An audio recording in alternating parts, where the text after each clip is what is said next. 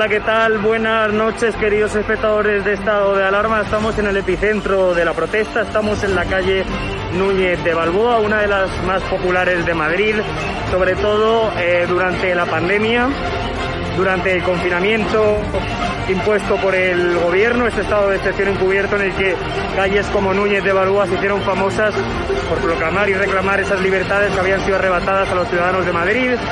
Estamos escuchando muchas caceroladas desde los balcones ahora mismo. Estamos llegando justo a ese punto. Ya estamos aquí. Estamos en Núñez de Balboa. Están escuchando a la gente protestar esos ruidos, esas cacerolas.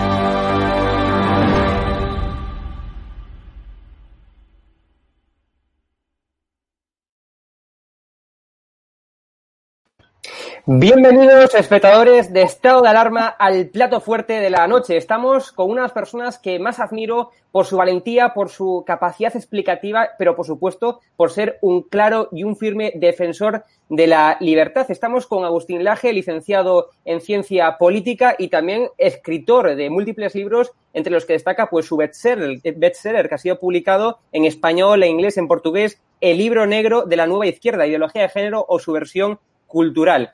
¿Qué tal estás, Agustín? Un placer tenerte aquí por segunda vez, porque la primera fue eh, con Cristina Seguí al más inicio de este canal. La segunda vez ya. ¿Qué tal estás? Bueno, para mí es un gusto poder acompañarlos otra vez. La verdad es un placer que me hayas invitado y es todo un honor. Así que te mando un abrazo desde acá a vos y a todo el público que está del otro lado. El honor es sin duda mío, Agustín. Vamos a pasar, si te parece, ya a las preguntas. También quiero instar a la audiencia a que nos vaya dejando preguntas, eh, porque nosotros vamos a estar atentos al chat y vamos a poner en pantalla todas aquellas cuestiones interesantes que nos propongáis para que Agustín Laje pues, pueda responderlas en riguroso directo. Vamos, si te parece, entonces, Agustín, a comenzar con el primer tema y es, evidentemente, como no podría ser de otra forma, el tema del coronavirus. Estamos padeciendo una crisis mundial, una crisis sanitaria, pero sobre todo también económica hay países que lo están afrontando de mejor forma y otros de peor forma, pero en lo que coinciden prácticamente la totalidad de los países socialcomunistas es, eh, como dicen muchos políticos socialcomunistas, es en querer aumentar el sector público. Dicen ellos que lo que ha demostrado la crisis del coronavirus es que hace falta aumentar ese sector público. ¿Tú realmente crees que la crisis ha, evidenciado esto tal y como dicen, por ejemplo, Pablo Iglesias, Iene Montero y ese tipo de, de personas, Agustín? Sí, yo creo que hay acá un punto de inflexión que va a cambiar incluso las relaciones de poder como tal. Es decir, acá veníamos con un modelo que todavía tenía más o menos en el centro el Estado-Nación, un Estado-Nación que hacía las veces de un títere, manejado por los hilos en muchos casos de organismos globales, de organizaciones internacionales y ONGs internacionales. El caso español, digo, es sumamente eh, revelador al respecto de cómo agendas que no son españolas han manejado los hilos de la política española en los últimos años. Eh, y ese modelo, de alguna forma, mm, me parece que termina de morir con el asunto de la pandemia.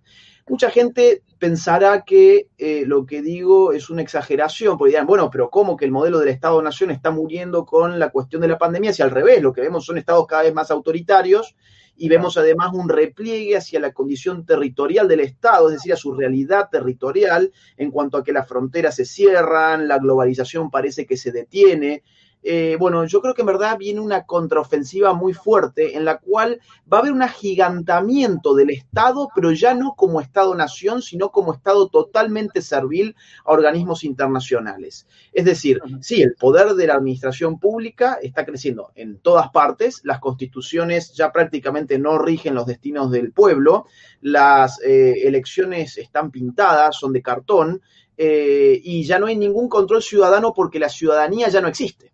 Desde el momento en que te dicen que hay una ciudadanía global, eso es lo mismo que una no ciudadanía, porque la ciudadanía tiene que tener unas raíces claras, unas raíces, digamos, en, su propia patria, en una simbología específica, en una historia en común, en una eh, pertenencia eh, compartida, digámoslo así. Entonces, eh, acá, digamos, todo está trastocándose. Yo veo que sí, el Estado aumenta su poder, pero reduce su eh, soberanía. Las organizaciones internacionales parece que han quedado en jaque mate porque han evidenciado que no sirven para nada. Es decir, la OMS, por ejemplo, es eh, jugó a ser el Ministerio de Salud Global, es decir, todos los ministerios de salud se han plegado a lo que la OMS dijo y resulta que los que menos llevaron el apunte de la OMS son los que mejor salieron parados, como Taiwán, por ejemplo. O, por ejemplo, la buena decisión de Donald Trump de cerrar las fronteras con China, a pesar de que la OMS decía en su momento que esto no era contagioso entre seres humanos y que Trump era un xenofóbico, afortunadamente lo hizo así porque si no las cosas para Estados Unidos hubiesen estado mucho peor como los expertos ya adelantan. El Estado-Nación ha fracasado también, es decir, podemos pensar en Argentina, una cuarentena que lleva más de 200 días y somos el quinto país del mundo con más casos de contagios. Y acá hay un actor que ha quedado relegado, que es el de la sociedad civil, ¿no? Es decir, ¿dónde está la sociedad civil? Y ahí está el punto al cual vos apuntás, que a mí me parece sumamente interesante y alarmante también, ¿no? Porque digo, la sociedad civil ha sido eh, mutilada, mutilada, eh, digamos, en, cuanto a que salir al espacio público ya significa un peligro, eh, en cuanto a que incluso hay una especie de mutilación en el rostro de la sociedad civil, eso de andar con la máscara las 24 horas del día, la idea de que el otro es un potencial peligro, hay un estado de eh, terrorismo social permanente, la gente tiene terror del pariente, del amigo, eh, de su camarada, de su vecino, este, hay un terror permanente este, bueno, que se nos ha contagiado y no nos olvidemos que en verdad la mortalidad de este virus es bastante reducida. Digo, o sea, la mortalidad del virus, las causas de muerte, hasta el mes de mayo, eh, por coronavirus, ocupaban el lugar número 13 en el ranking mundial. ¿eh? Es decir, no era el número uno este, del... No, acá se ha inflado todo periodísticamente, creo yo, y esto ciertamente está favoreciendo un esquema de poder que, insisto, eh, se agiganta dentro de las fronteras nacionales, pero está conducido eh, globalmente y, tenemos que esperar una gran eh, contraofensiva global en este sentido. A mí lo que más miedo me, me, da, Agustín, es que efectivamente, como tú dices, el Estado está ganando en poder y está poniendo como excusa el coronavirus para aumentar en poder, ¿no? Y por tanto estamos relegando cuestiones que deberían, de ser de la sociedad civil, por ejemplo, el autoprotegernos, el caveat emptor, ¿no? El ser nosotros mismos, dueños de nosotros mismos y buscar nosotros la seguridad. Sin embargo, se la estamos dando al Estado, ¿no? Para que el Estado sea el que nos garantice esa seguridad. Y al aumentar también el poder, aumentando que, como decía esa fatal arrogancia, ¿no? Es decir, los gobiernos están llevando a cabo nefastas eh, gestiones. Es, el país que, a mi modo de ver, y según múltiples estudios, peor lo ha hecho del mundo Estamos viendo, como te comentaba antes, fuera de, fuera de cara, te comentaba que en España se acaba de, acaba de anunciar el gobierno que va a aumentar impuestos, es decir, va a llevar a cabo una auténtica catástrofe en la economía. Y claro, al aumentar ese poder, nos estamos, estamos dando al Estado toda esa capacidad de gestionar de una forma dañina y peligrosa, como hemos visto en España, nuestra propia seguridad, nuestra propia salud, ¿no? Cuando la sociedad civil tiene que ser conscientes de que nos tenemos que autoproteger, de que no podemos darle la seguridad al Estado, ¿no? Mira, el Estado yo creo que ha tomado la, la, forma de Dios, ¿no? Es decir, los atributos de una deidad suelen ser la omnisciencia, o sea, aquel que todo lo sabe, eh, la omnipotencia, aquel que todo lo puede, y ciertamente gran parte de la sociedad civil lamentablemente le ha concedido estos atributos al Estado. Eh, le hemos entregado al Estado, por ejemplo, dirimir entre la verdad y la mentira. Entonces, no solamente en España, sino también en Argentina y en muchos otros países, está esta cuestión de que el Estado tiene que lanzarse a combatir las fake news. Bueno, acababa de ver recién que ustedes les han censurado el canal de YouTube porque este, supuestamente había información fraudulenta. Las redes sociales también están operando como si fuesen actores omniscientes. Y esto de entregarle a una autoridad centralizada la potestad para definir qué es la verdad y qué es la mentira, bueno, es propio de los estados totalitarios. El totalitarismo es solamente aquel tipo de régimen político que se arroga definir a través del Estado qué es verdad y qué es mentira en todos los asuntos. Entonces, y en términos de omnipotencia también, porque digo, las personas están descansando realmente en la idea de que el Estado es un salvador. Hay una dimensión mesiánica hoy en el Estado que nos aparece como el actor que todo lo puede y que por lo tanto puede salvarnos de esta, eh, de esta crisis. Cuando mucha gente se olvida, el Estado está en el centro de las responsabilidades de esta crisis. ¿O no fue el Estado chino ¿O no fue el Estado chino el que por censurar a su personal médico y a periodistas múltiples generó una desinformación global que nos condujo a no poder eh, alertar los sistemas de seguridad del resto de los países y del mundo? Porque a la pandemia llegamos tarde por el autoritarismo del Estado chino y por la ineficiencia y la colusión política de la OMS con China. Entonces, acá hay un responsable que muy pocas personas están señalándolo, que es la estructura estatal. La estructura estatal ha fallado y la estructura global también ha fallado. Completamente de acuerdo contigo. Y esto, lo que tú comentabas antes, eh, que los estados están ganando, o sea, perdiendo en soberanía, pero ganando en poder, eh, viene un poco también a hablar de esa diferencia entre patriotismo y nacionalismo, ¿no? Porque hay muchas personas que confunden ambos conceptos y, por ejemplo, tachan de nacionalista a Vox, que es un partido que siempre se autodefinió como patriota, ¿no? Un partido patriota español. ¿Qué diferencias hay de forma eh, resumida? Porque si no, claro, aquí nos podemos echar una hora de charla sobre esto, pero ¿qué diferencias hay para que la gente lo entienda? Sumamente resumida, yo te diría, digamos, el patriota es aquel que, ama a su patria y en su patria, digamos, no solamente su propio suelo, sino también el cúmulo de relaciones que se generan en ese suelo, eh, la forma de vida que tiene que ver con su cultura, eh, su lengua, su historia compartida, sus, eh, sus símbolos patrios, sus símbolos políticos, eh, hay, digamos, lo que predomina en el patriota es el amor por lo propio. Lo que predomina en el nacionalista es el odio por lo otro. En el nacionalista lo que predomina es el odio por lo otro y en el patriota lo que predomina es el amor por lo propio. Entonces el nacionalismo puede muy bien ser incluso funcional a proyectos globalistas. Es decir, o no es funcional a los proyectos globalistas lo que pasa con eh, el separatismo eh, catalán, por ejemplo no está financiado el separatismo catalán por agentes del poder global como George Soros. Bueno, ¿y esto por qué? Si supuestamente estarían reivindicando amor por lo propio. No, porque no es que reivindican amor por lo propio, sino que reivindican odio por lo otro. Y al reivindicar odio por lo otro, lo que se genera es una fractura. El patriota no genera fracturas. El patriota no quiere que le generen una fractura. El nacionalista vive a partir de las fracturas que él mismo genera. Por eso es una política de conflicto que puede llevar a los genocidios, como ya lo hemos visto. En cambio, el patriota al revés. El patriota es, a mí me hace acordar, ¿sabes a qué? Eh, esto no sé si le va a gustar a los amigos libertarios, pero creo que tiene, bueno, hay más de un punto en contacto. La serpiente libertaria, ¿no? Simboliza esto. Bueno, soy mansita, eh, no te voy a hacer ningún daño, pero si me pisás, si me molestás, ¿eh? si me molestás, la, vas a pasar mal. El patriota es eso, ¿no? El patriota es un tipo pacífico, eh, pero cuando se meten con lo propio muestra los dientes. El nacionalista muestra los dientes antes de que nadie se quiera meter con lo suyo, porque vive de mostrar los dientes y ese es un problema, evidentemente. Qué bueno, Agustín. Qué buena reflexión.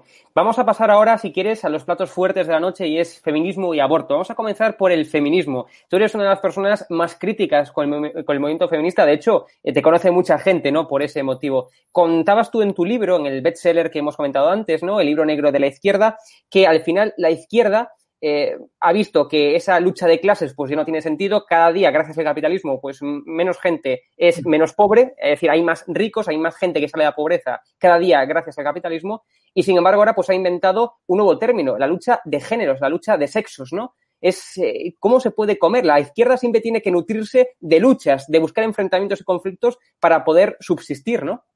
La dialéctica es intrínseca a cualquier lucha de izquierda y no solamente desde Marx, sino desde la Revolución Francesa, ¿no? Em, yo creo que lo que ha pasado con la izquierda es que efectivamente advirtieron muy bien después de la segunda mitad del siglo XX eh, que en los países capitalistas avanzados la revolución no iba a llegar.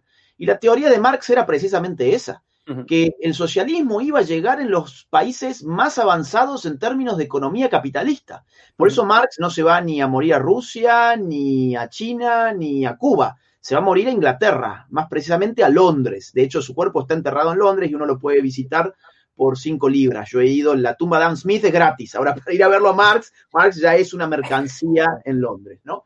Entonces, este, claro, esta gente siempre apuntó a que cuanto más avanzara el capitalismo, más clase obrera iba a generar y además esa clase obrera iba a ser, por lo tanto, más miserable. Y como era más miserable, iba a ser la revolución. Esa era más o menos la ecuación. Lo que no se, digamos, lo que no vieron, lo que no vio esta gente, porque la izquierda económicamente es muy bruta, y la izquierda piensa que la torta está servida y que simplemente se, se, trata de repartirla. Entonces, claro, si vos tenés cada vez más obreros, cada vez menos pueden comer de la torta y todos se van volviendo más miserables. Lo que no preveía la izquierda es que la riqueza se genera. La riqueza es algo que se genera. En el capitalismo la torta no es estática. La torta es variable en función de muchos factores. Entonces, ¿qué mostró el capitalismo a partir del siglo, de, la, de la década de 1950 del siglo pasado? Que podía crecer a tasas enormes por ejemplo, entre 1950 y 1973 los países más capitalistas del mundo crecieron a un ritmo de un 5% de su PBI anual. Es decir, durante 23 años de forma ininterrumpida creciendo un 5% de su PBI anual. ¿Qué revolución le vas a hacer? Cuando la clase obrera está recibiendo los frutos de esa riqueza y cuando vos vas, no sé, imagínate vos una situación media paródica, ¿no? Pero eh, un obrero desde la década del 60 en Estados Unidos está trabajando y viene el Partido Comunista y le dice, vamos a hacer la revolución el sábado. Y el obrero le dice, no, escúchame, el sábado tengo un partido de fútbol, ¿no? O sea, ya está, se acabó, no va a haber lucha de clases. ¿Por qué? Porque ya no hay una lucha de clases posible en cuanto a que el obrero se parece cada vez más a un burgués y cada vez menos al proletariado que imaginaba Marx, que no tenía nada más que perder que sus propias cadenas. Entonces, cuando la izquierda ve esto en el primer mundo, eh, da un giro, da un giro y dice, bueno, a ver, nos desapeguemos un poco de la idea de que la revolución va a ser de clases y veamos qué hay en la superestructura de la sociedad. Y en la superestructura de la sociedad encuentran relaciones eh, sexuales. Eh, encuentran orientaciones sexuales, encuentran, encuentran temas étnicos, que no es un tema menor. Fíjate, el 12 de octubre en América Latina la dialéctica entre indígena oprimido y español colonizador europeo y blanco, digamos, eh, fue una dialéctica que se puso de manifiesto con mucha fuerza política. O, por mm. ejemplo, el, tema racialista, ¿no? En Estados Unidos, Black Lives Matter está fundamentada una dialéctica racial totalmente pegada con plasticola, digo, porque es un absurdo. Uno va a los números y se da cuenta que eso es un fraude, pero bueno, más allá de eso, pero llega al punto del tema sexual. Y el tema sexual encuentra además que es un tema muy personal y llega a decir el feminismo de los 70, lo personal es político, ¿no? Entonces hay que politizar la existencia total de la gente, o sea, hay que hacer un totalitarismo en ese sentido, eh, y esto va a redundar en poder continuar dando nuestras luchas en función de los valores de la izquierda que siempre han sido el del igualitarismo. Entonces ya no tenés tanto un igualitarismo económico, aunque obviamente sí lo sigue habiendo porque los resabios de vieja izquierda siempre existen, sino que también ahora tenés un igualitarismo de género que es totalmente pernicioso y que, es lo que lleva adelante hoy el feminismo.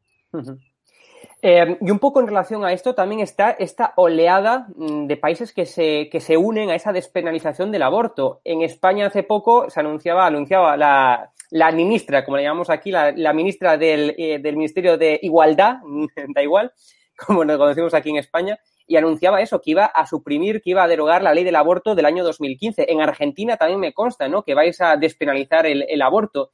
Hay muchos países de América Latina que quieren despenalizar el aborto. ¿Cómo se puede comer esto? ¿Cómo es decir, yo es que lo que entiendo es que una persona, una mujer, lo que gesta ahí adentro, el producto final de lo que gesta va a ser un ser humano. Por tanto, es evidente que lo que hay ahí adentro de la mujer es un ser humano. Y si es un ser humano, tiene que haber, evidentemente, derechos de ser humano. Y el derecho principal es la vida, ¿no?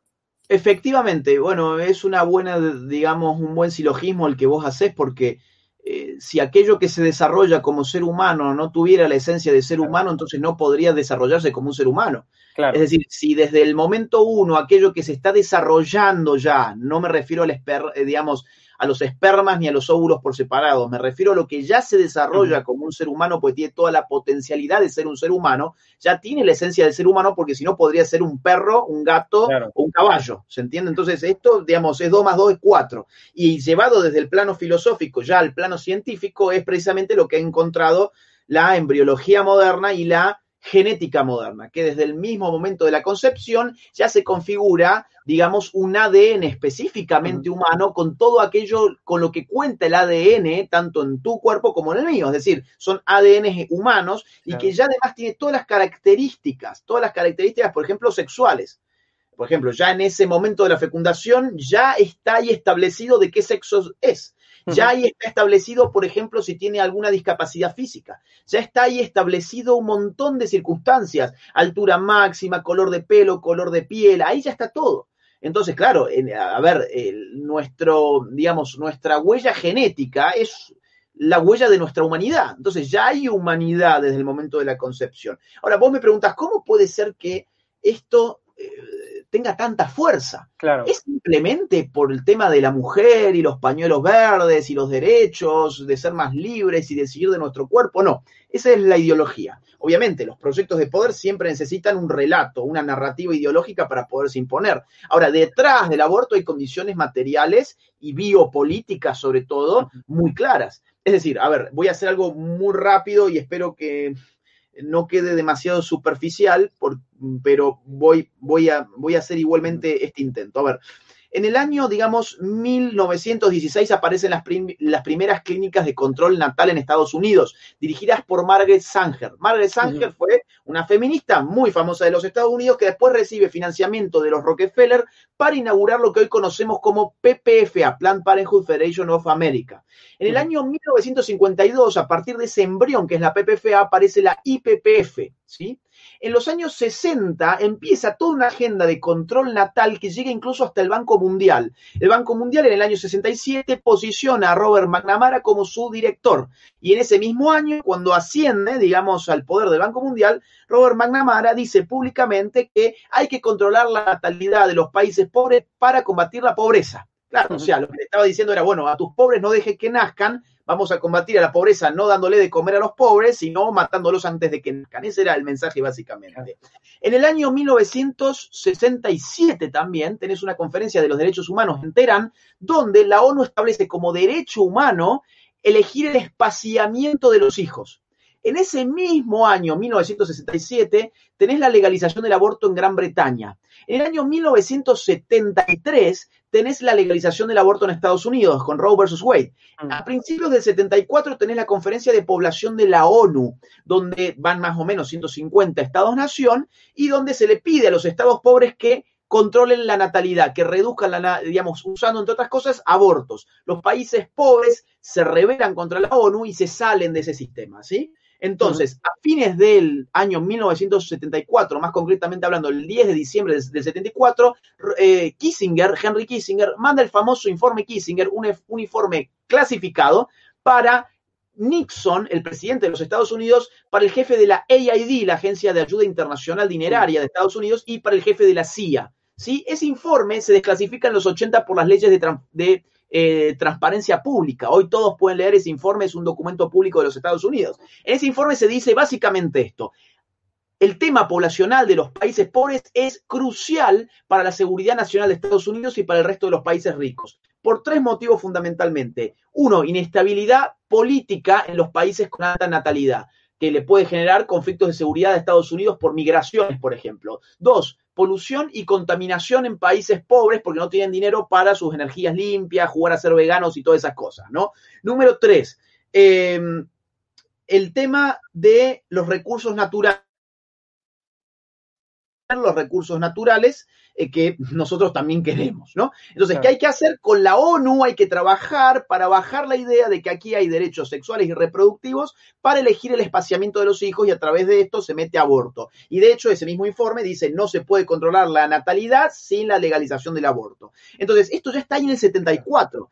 En el 94 aparece, y ya voy cerrando para que no sea tan largo, en el 94 tenemos eh, digamos, la reunión de población de la ONU en el Cairo. Veinte años después de Bucarest, se dan una contraofensiva, pero esto lo hacen en el Cairo. Y esto ya es un éxito. Allí participan, no sé, alrededor de 170 estados más o menos, eh, y se dice básicamente esto. A ver, para el año 2015 se mm, eh, pronostica una sobrepoblación que hay que limitar porque queremos ser todos más ricos y más gente en el mundo, es la lógica socialista. ¿eh? Claro, más comensales, la torta siempre es la misma, entonces acá ya no queda para nadie, ¿no? Entonces, como la torta está fija y cada vez somos más comensales, hay que limitar esa población mundial.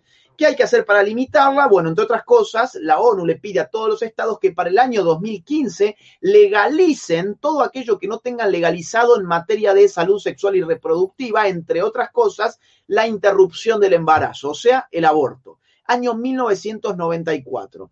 Hay una agenda internacional detrás de todo esto, son documentos públicos todo lo que te estoy citando. Quien piense que esto es una lucha de pañuelitos verdes y de mujeres que muestran las tetas, bueno, siempre se puede ser imbécil en esta vida, ¿no? Pero cuando vos tenés al frente tuyo toda la documentación de agencias internacionales, todo el financiamiento de agencias internacionales, incluso de estados, yo te cuento que hoy el Estado español está financiando con los impuestos de ustedes la agenda feminista y abortista, por ejemplo, en República Dominicana. Estos son documentos, a ver, lo pueden buscar, por ejemplo, en lo que es Profamilia, que es la organización de Plan Parenthood en República Dominicana, lo pueden buscar en La Colectiva, que es una de las organizaciones de República Dominicana más exitosas del feminismo, y toda la lucha de Oxfam a favor del aborto en República Dominicana cuenta con dinero del gobierno español para que te des una idea. Entonces, cuando uno dice, bueno, a ver, ¿por qué hay tanto dinero? ¿Por qué esta gente está tan desesperada de vertir millones de dólares? Eh, España está poniendo mm, cientos de miles de euros en todo esto, millones de euros. Entonces uno dice, ¿por qué? Bueno, porque hay una agenda internacional, ciertamente, que ya le ha pedido a los países que hagan esto, ya se lo ha requerido. Esto enroca mucho también con lo que hablábamos antes de comenzar este directo y es con la desinformación que tiene la gente, ¿no? Es decir, vemos que eh, esa ignorancia, eh, esa, esa, ignorancia que tiene la gente, pues desemboca en esto justamente, ¿no? Que tengamos todo tipo de documentos, todo tipo de datos, todo tipo de información y que sin embargo nos sigamos creyendo esos postulados, esos conceptos que inventa la izquierda. Aparte, como decíamos también, que le da ese aire de, de buenismo, ¿no? Ese aire de ley de, ley de memoria democrática, violencia de género, es decir, pone esas palabras tan bonitas ¿no? que quedan también en el oído y tras de sí esconden efectivamente eh, eh, postulados autoritarios, cuestiones liberticidas, ¿no? O sea, ¿por qué tanta ignorancia? Sí, hay, hay mucha ignorancia, hay, digamos, aparte, ¿sabes qué? Triunfa la idea de que todos estos datos son teoría de las conspiraciones.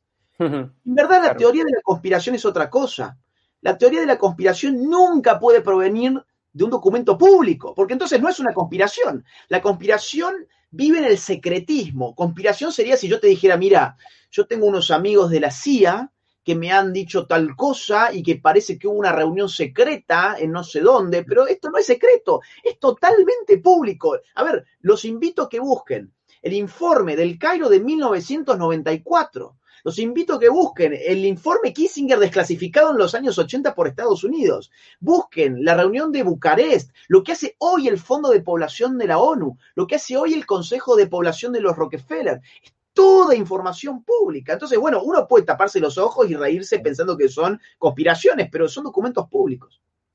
Hay aquí una pregunta muy interesante en el chat que viene a colación con lo que estamos comentando. ¿Qué es la violencia de género? ¿Realmente los hombres matan a las mujeres por ser mujeres? ¿O esto es, una, es un absurdo, ¿no? Que es lo que yo creo. A ver, eh, ¿qué población tiene España? ¿Cuánta gente hay en España? ¿Tenés claro eso? En torno a 40 millones de personas. 40 millones. Bueno, mm. generalmente en todas las sociedades las mujeres son el 51% y los hombres son el 49%. ¿Mm? Eh, suponte que fuésemos 50 y 50 y en España tenés 20 millones de hombres, para redondear. Suponte que mm. hay 20 millones de hombres. Los llamados feminicidios en España, en el último año, ascendieron alrededor de 100 casos.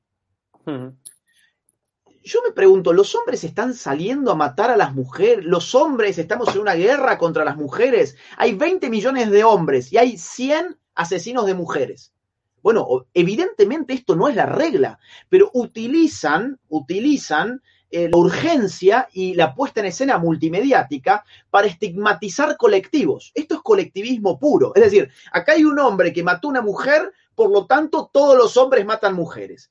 Esto es una locura. Entonces a la mujer la resiente contra el hombre, le da a entender que el hombre es un sujeto peligroso, es un sujeto con el cual está en guerra. Violencia de género, según la propia ONU, es un acto violento contra una persona fundamentado en motivos de género.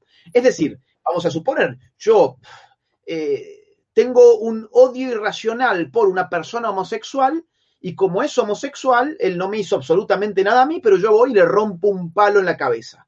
Bueno, eso es violencia de género, sí, cuadra con la definición. El motivo fue un motivo de género, en este caso de orientación de género, y bueno, fui y le reventé un palo en la cabeza. Esto es violencia de género. Ahora, vamos a suponer, eh, Juan tiene un problema con su mujer su mujer, vamos a suponer, eh, no sé, Juan le encontró un mensaje a su mujer que le hizo pensar que la mujer le era infiel y Juan la mató.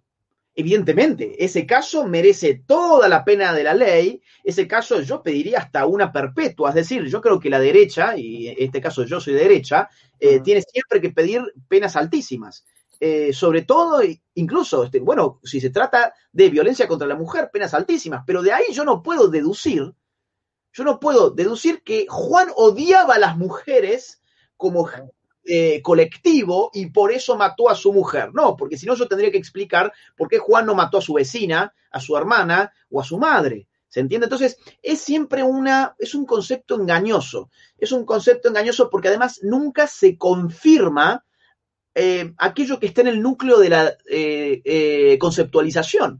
Porque si la violencia de género se define por la aversión hacia el otro género, para confirmar que un caso es de violencia de género, yo tengo que escrutar psicológica y psiquiátricamente al sujeto violento para concluir científicamente que este sujeto tiene un odio por el género femenino, suponte vos, o por el homosexual. Y ahí recién yo puedo decir, sí, esto fue violencia de género. Pero esto jamás ocurre. Igual con los feminicidios. Vos fíjate que la definición del feminicidio es matar a una mujer por el hecho de ser mujer.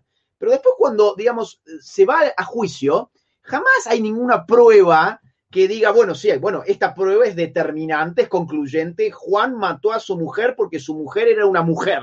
No, Juan la mató porque era, perdón por la expresión, pero era un maldito era, era, una, era un animal, una basura humana que le dio un ataque de celos y mató a su mujer, un sujeto que merece la perpetua, digamos. Eh, pero de ahí a decir que Juan mata a su mujer porque su mujer es mujer, no podríamos ni siquiera explicar en primer término por qué Juan se casó con una mujer.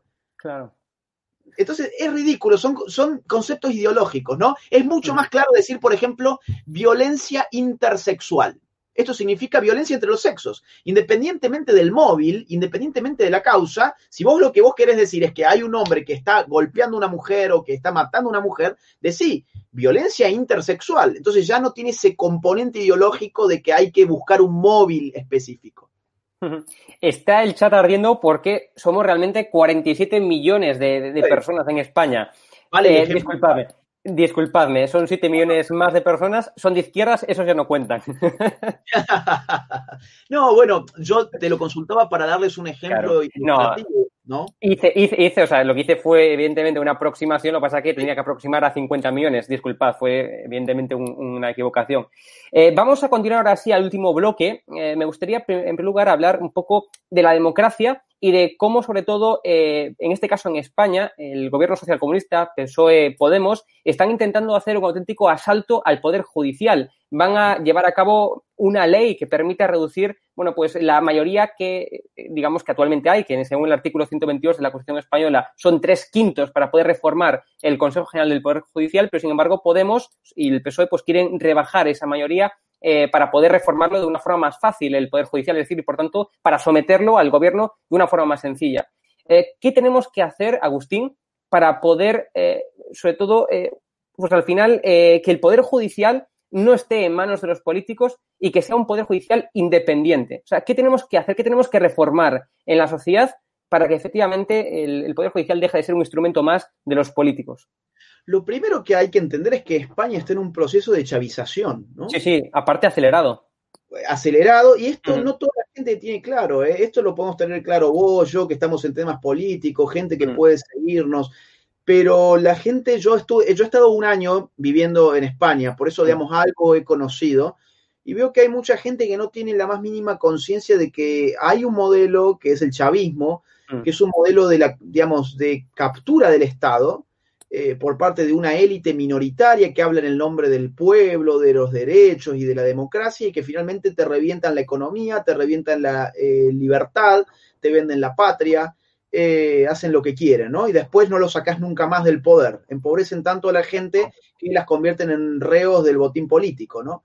Entonces, em, yo te diría, para resguardar las instituciones no democráticas hay que entender que la democracia no es una panacea. El Poder Judicial no es una institución democrática, es una institución republicana, que no es lo mismo.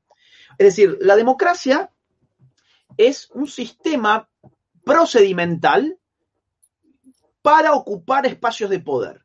Después podemos romantizar la democracia, es el gobierno del pueblo por el pueblo. Bueno, eso es una romantización de la democracia con la cual acabó eh, Schumpeter y Buchanan acabaron con eso hace, hace mucho tiempo ya. Entonces, podemos seguir pensando en esos términos o podemos pensarla, por ejemplo, como lo hacía Ludwig von Mises. Es un proceso a través del cual podemos garantizar la alternancia política evitando la guerra civil. Claro, es. un sistema en el cual nos vamos, bueno, turnando mm, en función de las elecciones, eh, porque si no, de otra forma, probablemente nos mataríamos unos con otros, ¿ok? Eso es, nada más. Entonces, la democracia es la solución a todo. No, evidentemente no, y evidentemente que puede ser un problema también.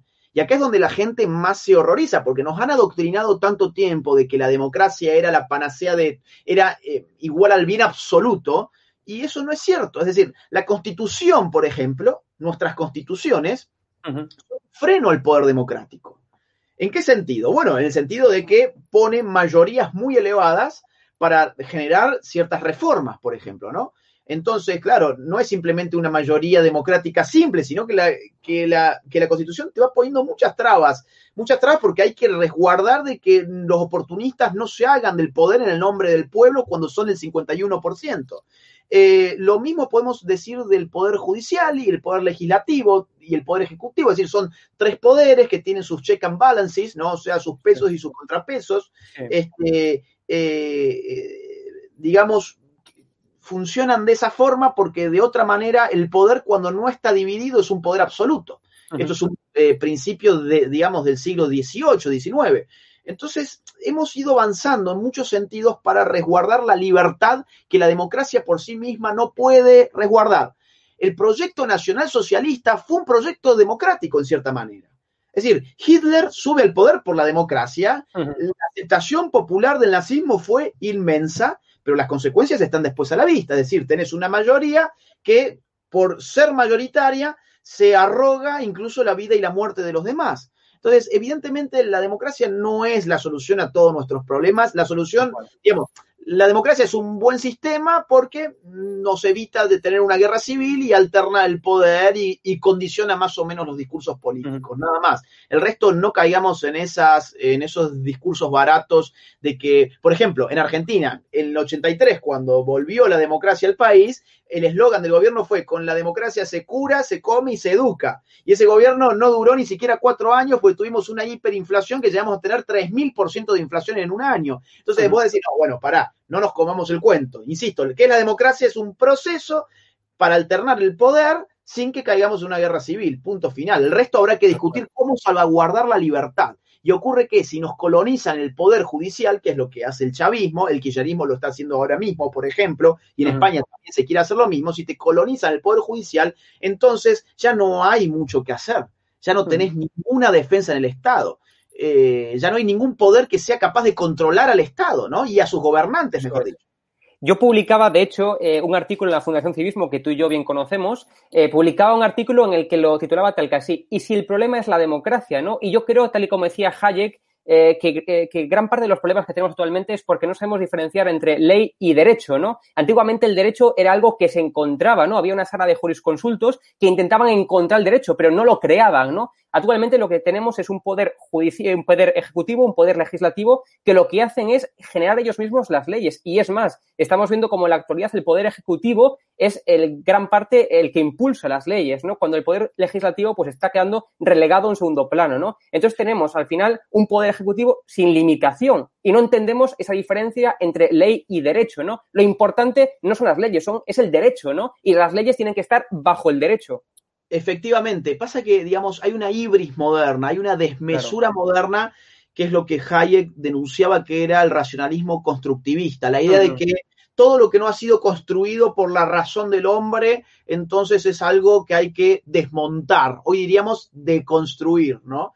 Entonces, claro. bueno, ¿qué es la ley? Bueno, o es el producto del hombre o es absolutamente nada. Entonces, ¿qué es el derecho? Bueno, el derecho es igual a la, a la, a la ley. Bueno, eso es para, eh, digamos, la corriente positivista moderna, mm. pero hay otras formas de ver el derecho que limitan el poder del, Estado. El common law, por ejemplo. Eso es.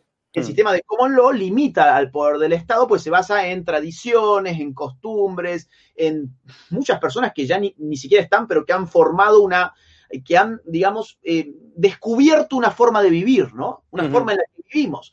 Entonces, este, el problema con el constructivismo positivista es que es la teoría del derecho de, de, las, de las izquierdas que se piensan que el mundo es parte de su ingeniería. Entonces ellos son ingenieros sociales. Ellos con el derecho es como que el derecho sea su materia prima. Con eso te van a construir la casa de la sociedad. Y eso es un gran peligro, pues si vos te fijas, incluso han pervertido los derechos humanos. Es decir, yo ya no me siento cómodo, por ejemplo, hablando de los derechos humanos, pues yo ya no, no sé ni qué estoy diciendo. Fíjate vos que hoy hay derecho humano, no sé, hay derecho humano a abortar, o sea, hay derecho humano a violar el derecho humano a la vida, que es el fundamento de cualquier otro derecho, porque sin la vida nadie puede tener derecho a nada. Un cadáver no tiene ningún derecho. O, por ejemplo, derecho a la identidad de género, que todos los demás me perciban como yo me autopercibo. Resulta que ese derecho humano termina violentando los derechos humanos fundamentales como la libertad de expresión, de pensamiento, de cátedra, ¿eh? de culto. Entonces digo, bueno, ¿qué pasó con los derechos humanos? Y pasó lo mismo que con la economía. En la economía, cuando vos imprimís, imprimís, imprimís, imprimís moneda sin respaldo, ¿qué tenés? Bueno, inflación. Entonces, ¿qué pasa con esa moneda? Vale menos. ¿Qué pasa con los derechos? Imprimís, imprimís, imprimís, imprimís supuestos derechos y el derecho pasa a significar nada. Pasa a significar todo lo que vos quieras hacer significar con el derecho y cuando, digamos, una palabra significa todo, en el fondo significa nada. Entonces, hoy hay derecho para todo. Y bueno, hemos perdido lamentablemente la noción clásica de qué es un derecho, que es distinto de una ley, como vos bien marcabas. Y además de todo eso se puede deducir que actualmente las democracias no, no, es, no, se, eh, no se forman en un government under the law, ¿no? Como os diría también, por ejemplo, Hayek, es decir, los ciudadanos eh, no están a merced de la voluntad de códigos abstractos, como puede ser el derecho, sino que está a merced de la voluntad de los gobernantes. Y por tanto, de esto se puede deducir que verdaderamente la democracia, las democracias actuales, ¿no? Esas democracias que, como digo, no, forjan un government under the law, eh, por tanto, son verdaderamente coercitivas. Estamos viviendo en una democracia que pensamos que nos dota de libertades, pero realmente lo que es, lo que es, es la tiranía de la mayoría, ¿no? Puesto que también esos, esos gobernantes tampoco están limitados y por tanto estamos verdaderamente en regímenes eh, profundamente coercitivos, a pesar de que tenemos nosotros esa noción de que las democracias respetan nuestras libertades, pero todo lo contrario, siempre y cuando no haya ningún tipo de limitación al poder ejecutivo o al poder legislativo o a cualquier tipo de poder, pues efectivamente estamos siendo, eh, o sea, estamos en un régimen verdaderamente coercitivo, ¿no? Lo que pasa es que cuando la ley no tiene ningún otro fundamento más que el poder fáctico del gobernante, entonces la ley se vuelve gelatina, ¿no? O sea, se vuelve algo, incluso hasta líquido, te diría más que gelatinoso, algo líquido, algo que fluye, algo que hoy es así y mañana cambia porque al gobernante de turno le, le, le convino desmontar o poner tal o cual ley. Entonces, evidentemente no vivimos bajo el imperio de la ley, sino bajo el imperio del Estado que ha utilizado los instrumentos legales para cumplir los caprichos de los gobernantes. Y cuando uno no vive con estados de eh, derecho, digámoslo así, eh, no vive en un estado real de, digamos, de libertad. vive merced eh, al poder eh, autocrático, pues en definitiva son autocracias, eh, de sus, digamos, de, de, las estructuras de poder que gobiernan a los, a los pueblos, ¿no? Entonces es, un, es una situación espantosa la que estamos viviendo porque hay una hay un gap, hay como una brecha, hay una brecha entre la realidad que nosotros estamos analizando y el discurso que impera sobre esa realidad. Sobre esa realidad, digamos, hay muchas palabritas que la gente acríticamente las adopta, los derechos humanos, la igualdad, la democracia, la libertad, y son todos atributos que se pretenden, digamos, eh, adjudicar a esa realidad, y esa realidad significa todo lo contrario. Entonces, yo creo que las dictaduras de antes o las autocracias de antes eh, eran menos inteligentes porque no buscaban eh, legitimarse con el lenguaje.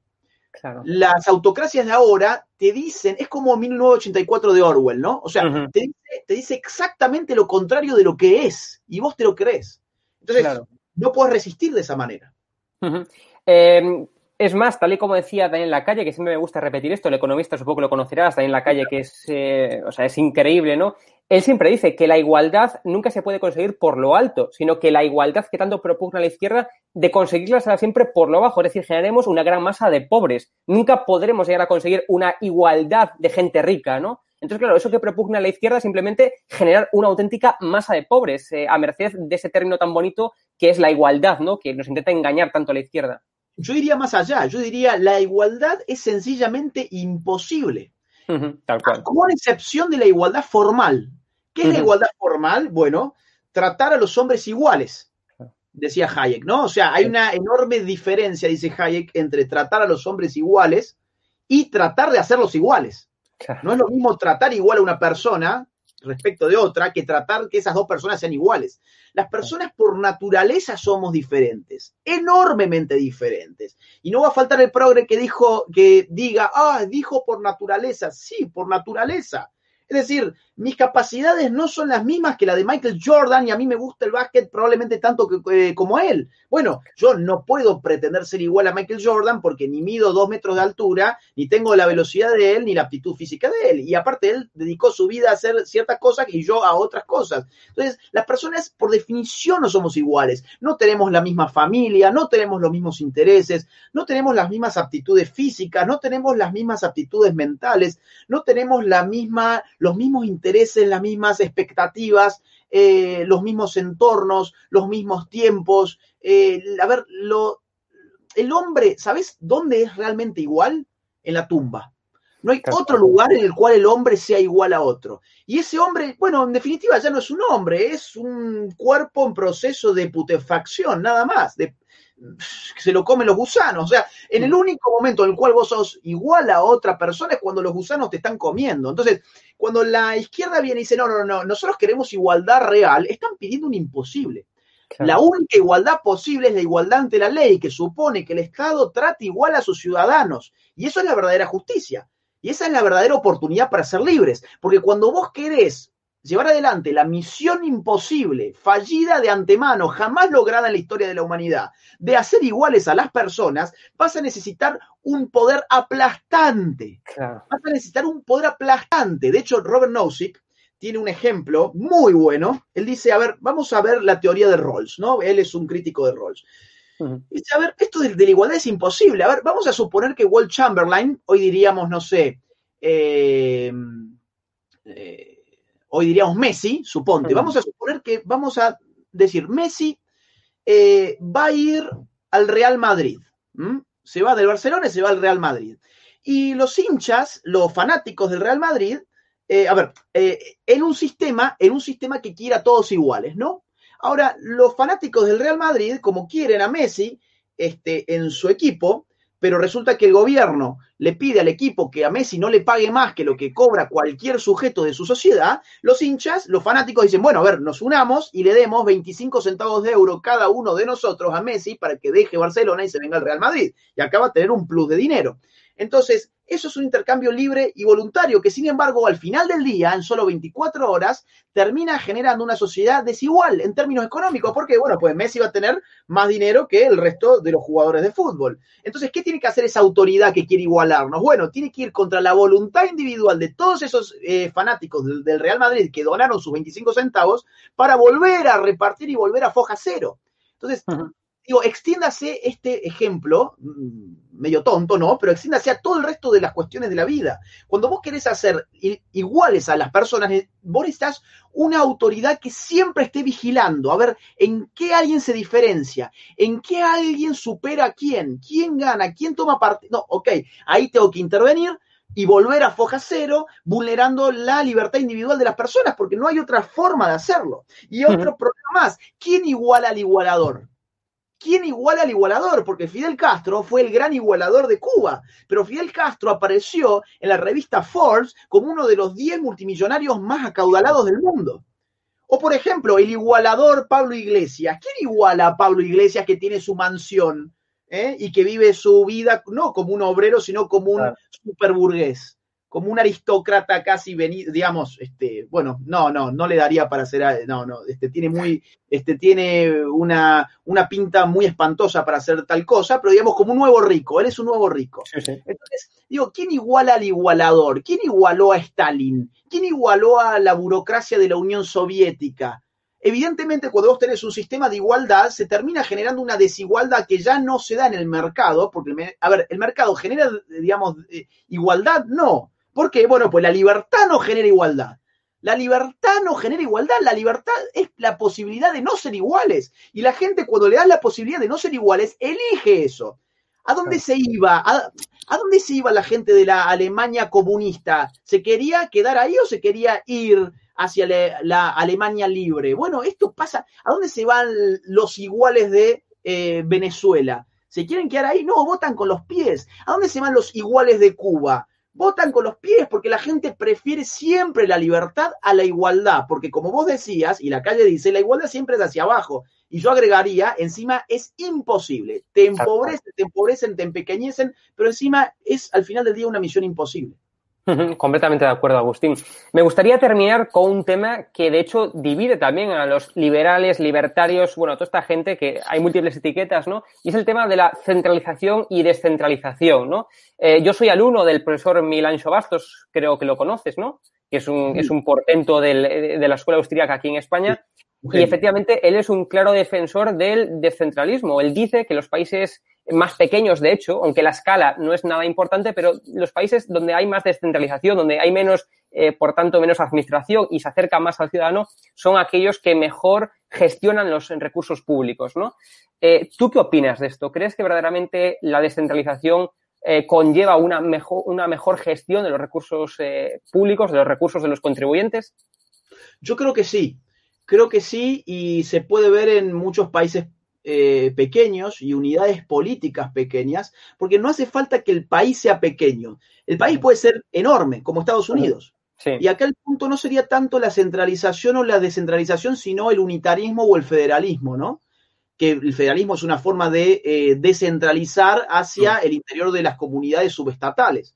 Eh, yo estoy, digamos, con Ancho Bastos, Estoy fundamentalmente con Tocqueville en ese sentido. Es decir, no solamente creo que es, más eficiente, es más eficiente porque hay más información. Eso es. Es decir, y acá entra Hayek también, ¿no? Es decir, cuanto más reducido es el grupo, más posibilidad de conocerlo. Cuanto más inmenso es el grupo, menos posibilidad de hacer una buena ecuación sobre la realidad de ese grupo. La información sobre grupos amplios es imposible y por lo tanto la planificación social es imposible. Ahora, en grupos más pequeños hay no solamente más información, por lo tanto, más posibilidad de planificar con eficiencia, sino que además hay más control sobre las ineficiencias. Porque si hay una ineficiencia en un estado pequeño, en una comunidad pequeña, eh, el ciudadano que sufre esa ineficiencia, ya sabe quién es el responsable. Y su presión política, al ser un número más reducido, va a impactar mucho más. Además, también hay otra variable que es el de la libertad. Tocqueville, cuando, cuando fue a estudiar a Estados Unidos, estudió, digamos, por qué la democracia funcionaba en América, de hecho su libro se llamó La democracia en América, le sorprendía por qué la libertad era posible con la democracia. Porque claro, para esta gente veían que la democracia, como lo dijimos nosotros recién, eh, la democracia era un peligro para la libertad por la, por la tiranía de las mayorías. Y dice Tocqueville, bueno, pero ¿por qué en Estados Unidos, un país tan enorme, con tanta gente, tiene democracia y sin embargo hay libertad? ¿Qué pasa acá? Uno de los factores que Tocqueville encuentra es que hay mucho federalismo. Y con mucho federalismo, digamos, el control sobre la política no solamente es vertical, sino también horizontal. Vos podés controlar mucho mejor si las decisiones más importantes no están en la nación, sino que además, o mejor dicho, las decisiones de todos los días no están en el poder de la nación, sino en el poder de tu subunidad estatal, ¿no? Entonces yo eh, también creo que yo apuesto más por la, digamos, por el federalismo y por la descentralización, sin dudas. Pues tenemos que ir cortando este directo ya, Agustín, porque van a iniciar otro directo, que animo también a la audiencia que nos está viendo a que se marche al directo del murciano encabronado, que comienza ahora, en escasos minutos, y por tanto que podáis eh, ir a ese directo, para no simultanear directos, sino esto es, una, esto es imposible. Así que, Agustín, te agradezco un millón de veces que hayas estado con nosotros, esta es tu casa, esperemos que no sea la última vez, sino que vengas las veces que tú quieras, y ha sido un auténtico placer, de verdad. Muchas gracias, Agustín. Muchas gracias a vos, Hugo, le he pasado genial. Espero que no sea la última vez yo también y te mando un fuerte abrazo y felicitaciones por todo lo que hacen en estado de alarma. Invito a la gente, porque yo lo puse en mis redes, invito a la gente que no conoce el canal que se suscriba y que lo apoye porque están haciendo un trabajo espectacular. Un abrazo grande, gracias de nuevo. Muchas gracias, Agustín. Muchas gracias. Hasta luego y despedirnos también a la audiencia de alarma. Ahora repito, podéis ir al directo del murciano encabronado que inicia en estos momentos. Así que ya sabéis, iros y estará ahí Raúl y Javier para contestar a todas vuestras dudas también en directo. Nos vemos. Gracias. Chao.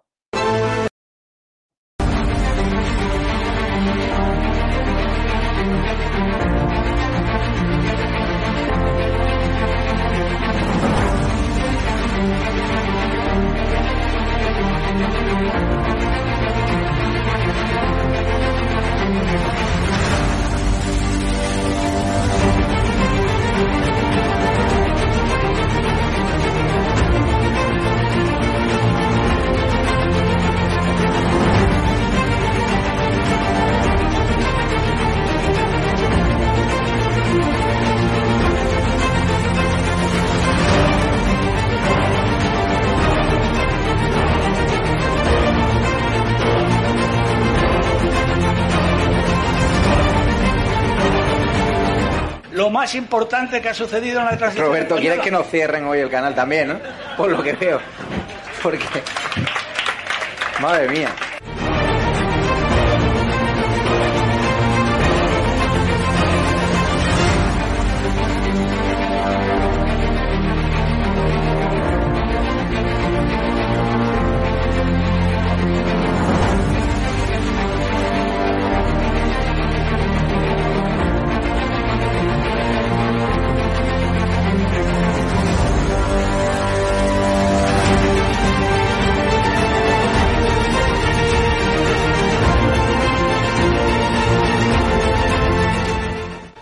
Tener, como mucho, más allá de algún caso diagnosticado. Se tratan de test fiables, homologados, y esto es muy importante. Los test no son parados. Hemos derrotado al virus y controlado la pandemia y doblegado la curva. Con Bildu no vamos a pactar. Con Bildu, se lo repito, no vamos a pactar. ¿Qué le va la vida? ¿Qué le va su vida? Las recomendaciones de los expertos, también de los científicos que asesoran al gobierno de España.